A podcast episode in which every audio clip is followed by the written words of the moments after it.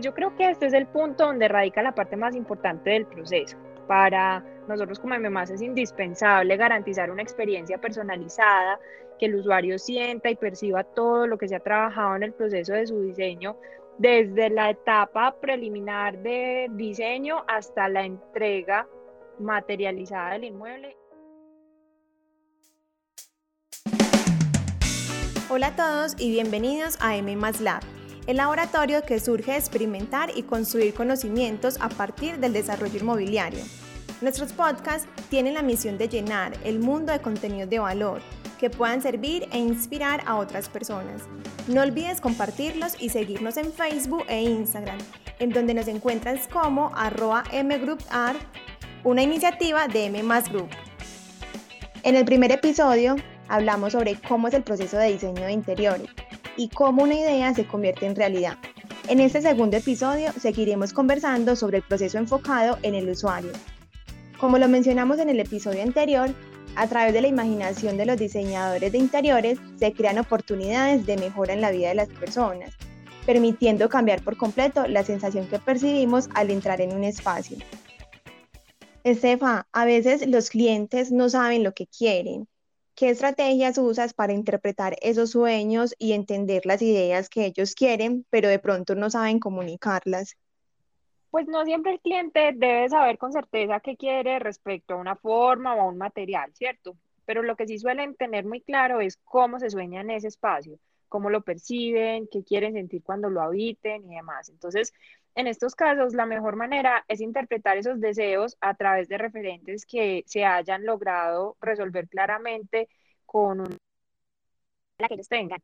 Entonces estamos hablando de dibujos a mano alzada, imágenes, renders, videos o cualquier otra herramienta pues que podamos tener a la mano. Estefa, y qué chévere saber de pronto si de esos referentes eh, han llegado con ideas como muy locas eh, o muy salidas de la caja, no sé, pues cuéntanos de pronto si, si te ha pasado que te hayan presentado algún referente así.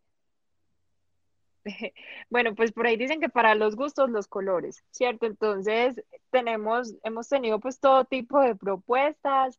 Eh, igual nosotros siempre tratamos como desde este proceso guiar y orientar a los propietarios a que las modificaciones o a que las reformas que hagan sigan siendo cosas muy comerciales para que los inmuebles no vayan a perder su valor, ¿cierto?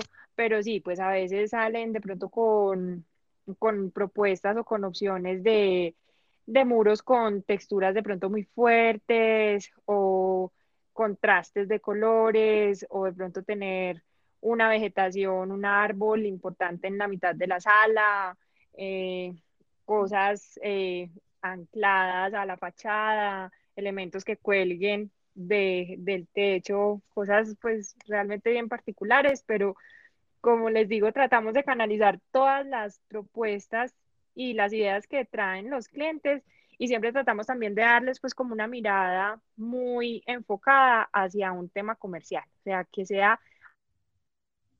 que ellos tengan, pero que de pronto más adelante no se vuelva un inconveniente para comercializar su inmueble. Claro. Hablemos de las emociones del usuario respecto al producto que recibe. Pues yo creo que este es el punto donde radica la parte más importante del proceso. Para nosotros como MMAS es indispensable garantizar una experiencia personalizada, que el usuario sienta y perciba todo lo que se ha trabajado en el proceso de su diseño desde la etapa preliminar de diseño hasta la entrega materializada del inmueble y finalmente lograr hacer tangibles los sueños de esa persona y de su familia es lo más gratificante de este proceso. Claro que sí, es siempre como materializar esos sueños, ¿cierto? Sí, completamente.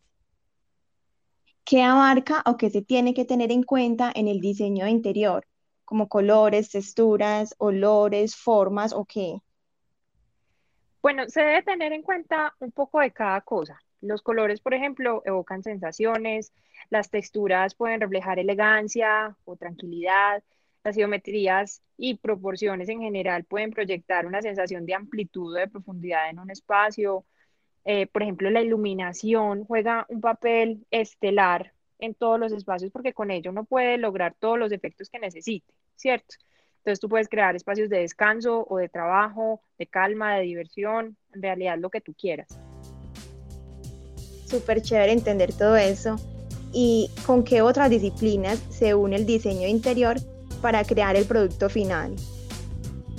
Pues es muy importante trabajar de la mano con un equipo técnico que nos apoye aterrizando y ejecutando las ideas propuestas. Estoy hablando, por ejemplo, de ingenieros civiles, estructurales, eléctricos, hidrosanitarios, de suelos, en fin, pues todas las profesiones que intervengan en la ejecución, ¿cierto? Muchos proyectos necesitan también especialistas en bioclimática o paisaje. Y a una escala más pequeña, pues requerimos también profesionales especializados en carpintería, acabados o pinturas eh, de alta calidad, proveedores de todo tipo, decoradores, etcétera. En realidad, pues este proceso es un conjunto de profesionales interdisciplinarios. Esteban, y cuéntanos em, de pronto en ese momento qué, qué está en tendencia o, o las personas que lo que más están pidiendo o buscando, prefiriendo. Bueno, el tema de los concretos sigue siendo un, un acabado casi que atemporal. ¿Cierto? Entonces estamos hablando de superficies con concretos pulidos, eh, también estamos pensando de pronto en, elementos ya no tan perfectos, sino que se busca la belleza en, en, esas imperfecciones de los vaciados, de los concretos, entonces la porosidad marca o la textura que generan las formaletas en esas superficies que van a quedar a la vista. Muchas personas nos preguntan también por materiales en el en el acabado original, ¿cierto? Me refiero, por ejemplo, a, pisos en madera o a muebles en madera, tonos como el roble están muy en tendencia. Definitivamente los elementos metálicos y los acabados negros son casi pues que unos productos o unos insumos atemporales.